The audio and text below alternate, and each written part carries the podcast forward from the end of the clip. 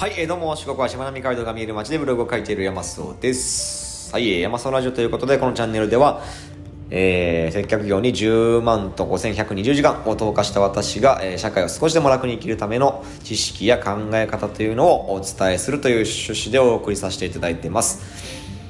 はい、えー本日は5月の19日、えー水曜日ですね。えーまあ、昨日あの見たニュースで非常に衝撃的だったのが、えーまあ、俳優の田村、正和さんがお亡くなりになったと、ね、いうことを、まあ、速報で見て、すごくびっくりしました。うん、まああんまり正直田村正和さんのに出てるドラマとかは見てないんですけど、まあかなり有名な方です。もちろん存在も知ってたので、えーまあそんな、あのー有名な方がね、お亡くなりになったと。まあ確か77歳だったと思うんですけども、まあ、意外とね、えーお年もいってたんですね。まだ60代ぐらいかと思ってましたが、えーまあそんな方が亡くなられたということで、えーまあ少し、あのーだけショックを、まあ受けたということです。えーまあ、ご冥福をお祈りいたします。ということでですね、えーまあ今回の、えー本題でございます。えーまあ今回はですね、えー勉強しないとやばい理由、まあっていうそんな、えーテーマでお話しさせていただきたいと思います。はい、えー、まあ以前あのブログの方でですね、えー日本人は仕事熱心で勤勉だっていう、まあそのイメージっていうのは、えーまあ完全に勘違いだよっていうね、お話をさせていただきました。まあ別に日本人っていうのはね、えー別段仕事時間、えー労働時間が多いわけでもないですし、まあ確かあの主要各国の中でも33位とかそういう中途半端な位置にいたと思います。えーで、勉強っていうジャンルに至ってはもうアジア最下位っていう始末ですよ。おまあ要するにあの全然勉強しない国、日本っていうね、えーことでございます。はい、えー、まあでですね、えーこの勉強しない人っていうのは、えーまあ絶対にね、成長などしません。えーで、成長しないということは、えーあなたにとって大きな損失をもたらす、えーっていうことをね、えー理解していただけたらと思います。はい、えーまあ、ここであのポイントになってくる、まあ、今回の、えーテーマのポイントなんですけれども、おまあ、それはですね、えー同一労働同一賃金っていう制度でございます。えーまあ、これは大企業の方では2020年の4月から施行されているものなのでもしかしたらもう知ってる方も多いと思うんですけれどもお、まあ、今年2021年の、ね、4月から中小企業に対してもお施行されておりまして、えーまあ、恥ずかしながら私はこれの制度を、まあえー、と今回で知ったということなんですけれども、えーまあ、この同一労働同一賃金っていうのが一体どういう制度かというとですね、えーまあ、ざっくり、えー労働時間や職務内容が同じであれば、えー正規雇用、非正規雇用などの、えー雇用形態に関わらず、えー賃金に不合理な待遇差があってはいけないと。うん、まあ、こういうやつです。えーまあ、要するに同じ仕事してる人はみんな同じ給料だよっていうね、そういうことですよね。まあもちろん、あのー労働時間とか、えー労働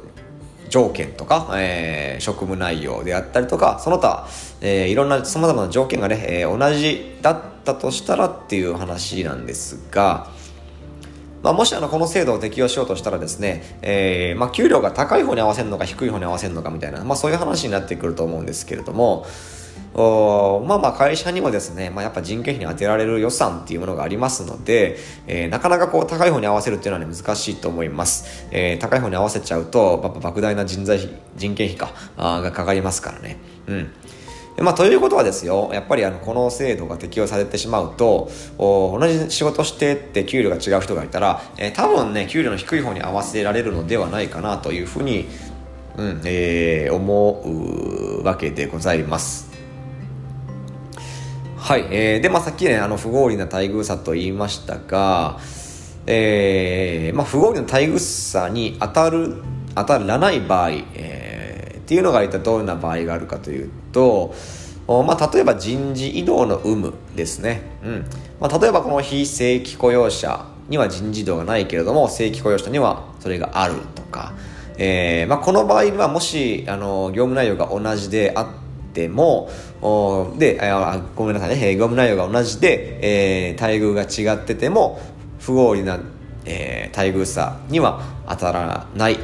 うん、ということで、えーらしいです。えー、まあ、これはあの過去のあの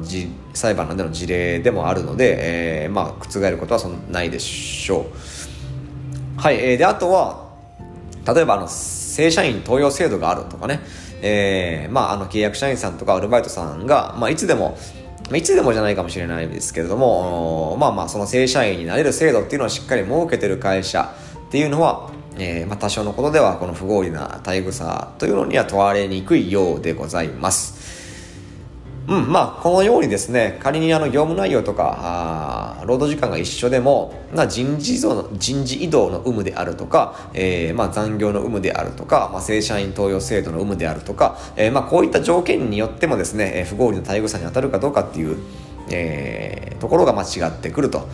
まあ、いうことでございます。はい、えー、まあ、というわけで、えー、まあ、勉強しないとやばいよってことなんですけど、まあまあまあ、ここまで聞いたらもう大体わかると思うんですが、あまあ、基本的にはその給料っていうのは、まあ、非正規雇用者よりかは正規雇用者の方が高いですよね。賞与とかありますから。えー、で、もし、今あなたがやってる、えー、仕事、えー、っていうのがあ正社員であるねあなたがやってる仕事っていうのがもしアルバイトさんと同じ水準同じ内容同じ条件であるならばえー、正社員であるあなたの給料がですね、アルバイトさんと同じになってしまっても何も文句は言えないと。いうことです。まあ、賞与ですらなくなる可能性があると、まあ、いうことですよね。えー、まあ、賞与がなくなるってもなかなかないと思うんですけど、えー、まあでもその企業にはですね、えー、賞与を払う義務っていうのはありませんからね、えー、まあその、えー、っと、なんだっけな、職務規定、就業規定か。あにその賞与のことを書いてない限りは、えー、企業に賞与を払う義務っていうのは、えー、発生しませんので、えー、まあなくならない可能性はゼロではない。ん？なくなるなくならない可能性か。がは、えー、決してゼロではないと。まあ多少なりともなくなる可能性もあるよと。いうことだと思います。うんえー、まあとにかく、この、あなたがね、えー、もし勉強しない人で、えー、今のままずっと仕事してると、まあ給料は上がらないのはもちろんなんですけれども、おまあ最悪下がっちゃう可能性もあると、おまあいうことですよね。はい、えー、まあ、というわけで、えー、まあ、まとめるんですけれども、おまあ、同じ業務内容、同じ条件で、えー、待遇差を出してはいけないよっていう、この同一労働、同一賃金制度、おまあ、いくらね、大ベテランの人でもアルバイトと同じ給料になっちゃう可能性があるよと。えー、いうことです。まあ、そうならないためには、あなたの価値をしっかり高めるために、えー、ちゃんと勉強して成長していきましょうねっていう、えー、まあ、今回はね、そんなお話でございました。はい、えー、まあ、というわけでですね、えー、今回は、えー、勉強しないとやばい理由っていうテーマでね、えー、お送りさせていただきました。はい、えー、今回は以上になります。そんじゃまたね。